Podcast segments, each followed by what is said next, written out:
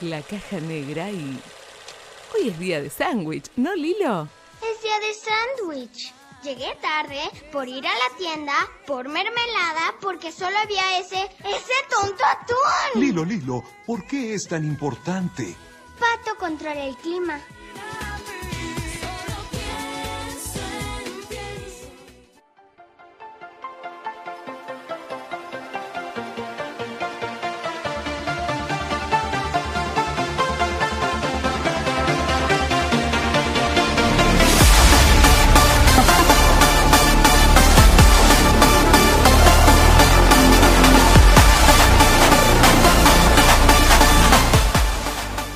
Último bloque de la caja negra para hablar de lo que es la nueva película que salió hace muy poquito de Mortal Kombat.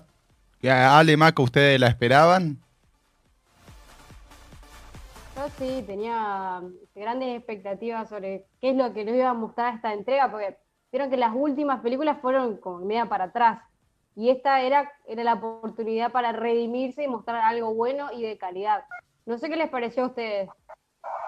Yo lo que pienso es que eh, se vienen mil películas de Mortal Kombat. Ah, después de ver esta, el, nuevo universo a explotar eh, va a ser el de Mortal Kombat. Sin duda que, o sea, si bien... Sí, sí, pero como que si la película era malísima como las anteriores, no iba a funcionar esto.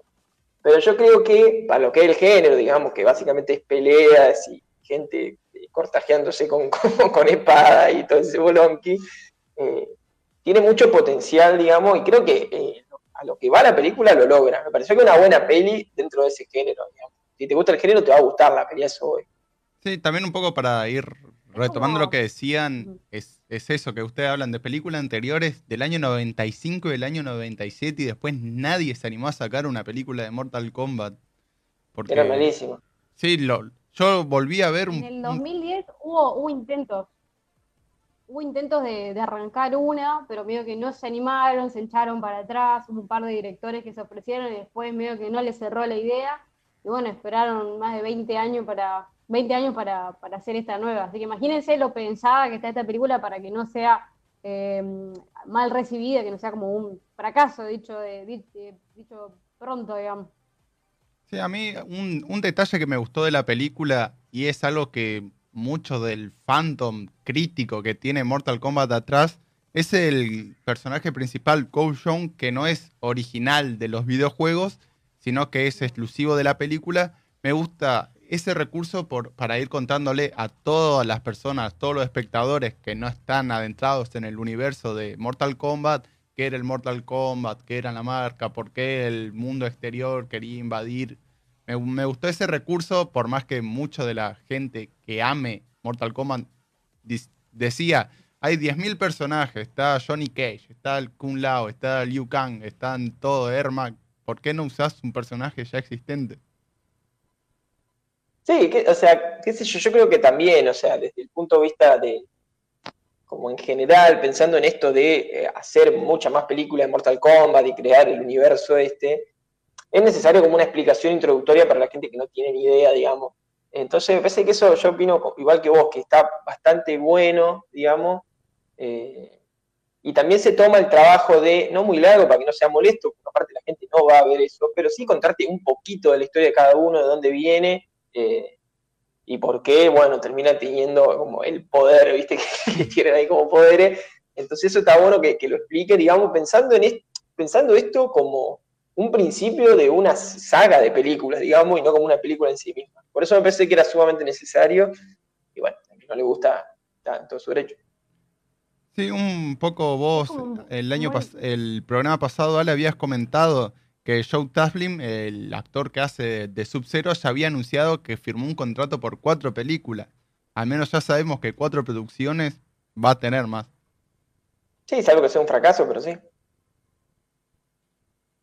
Aparte esta primera peli lo que te hace es como que te introduce, em, es como un ganchito a invitarte a ver al otro y te deja como con esas ganas de seguir viendo más, incluso si nunca viste, no sabes nada de Mortal Kombat, como que como decía vos Ale, te lo explica súper bien, eh, sin, o sea, en, dos minutos ya sabes de qué se trata todo, entonces como que es ese ganchito para seguir conociendo más.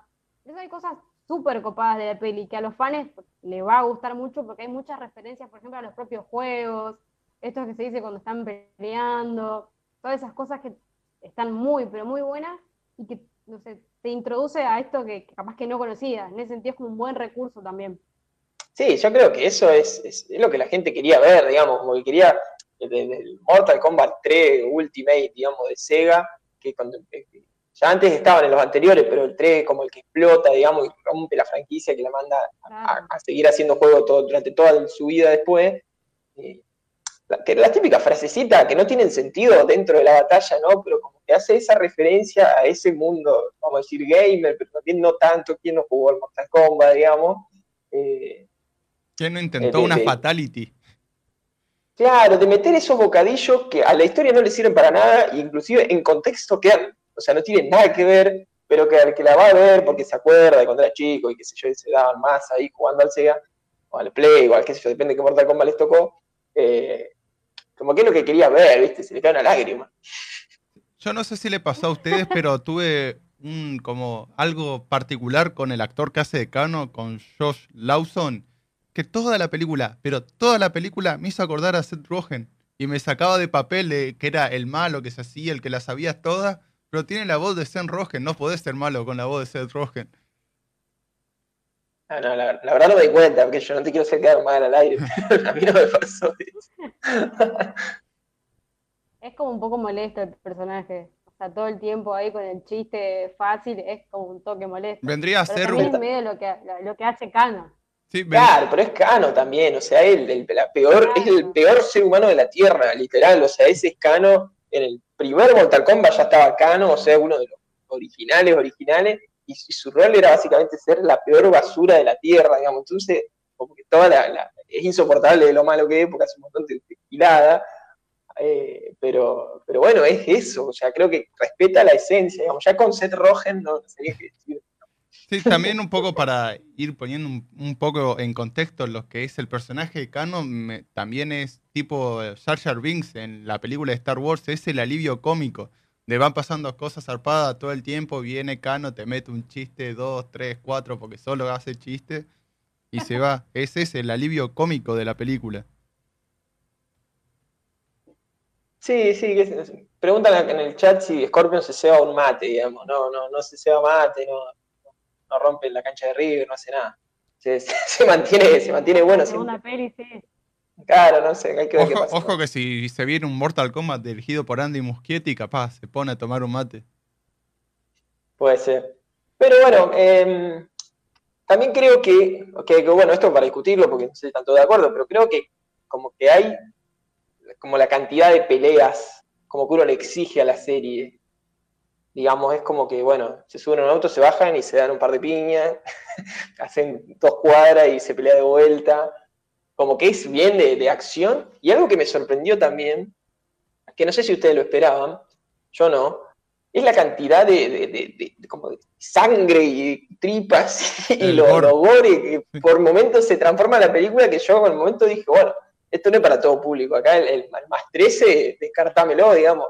Eh, la verdad no lo esperaba tan visceral en los dos sentidos de la palabra. Bueno, sí, pero para mí si, si sacás una película, serie de Mortal Kombat, sangre tiene que haber en algún punto, tipo, no sé, Kill Bill, una cosa así, buscar el recurso si querés hacerla un poco más apta para todo público, con las blanco y negro o algo, pero sangre en un torneo que se llama Mortal Kombat tiene que haber.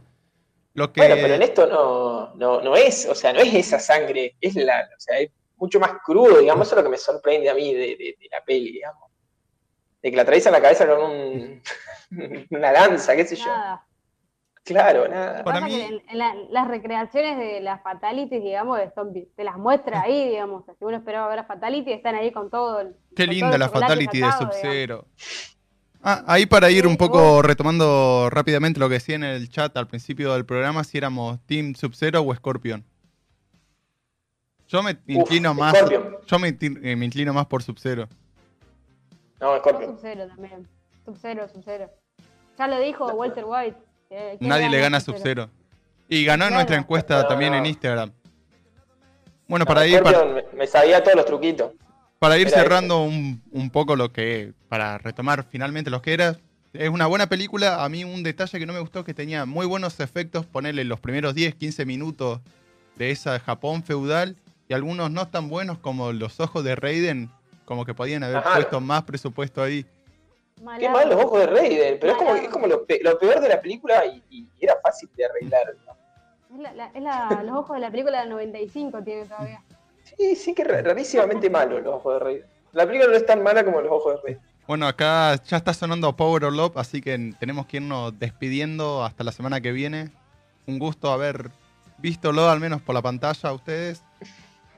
Y si iremos Sí, con sí, más caja negra, escríbanos qué película, serie quiere que hablemos.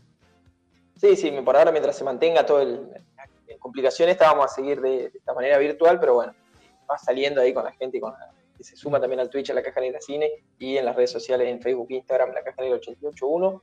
Así que nada, seguiremos. Bueno, no nos bajarán. Nos despedimos hasta la semana que viene. Un gusto. Chau. Chao.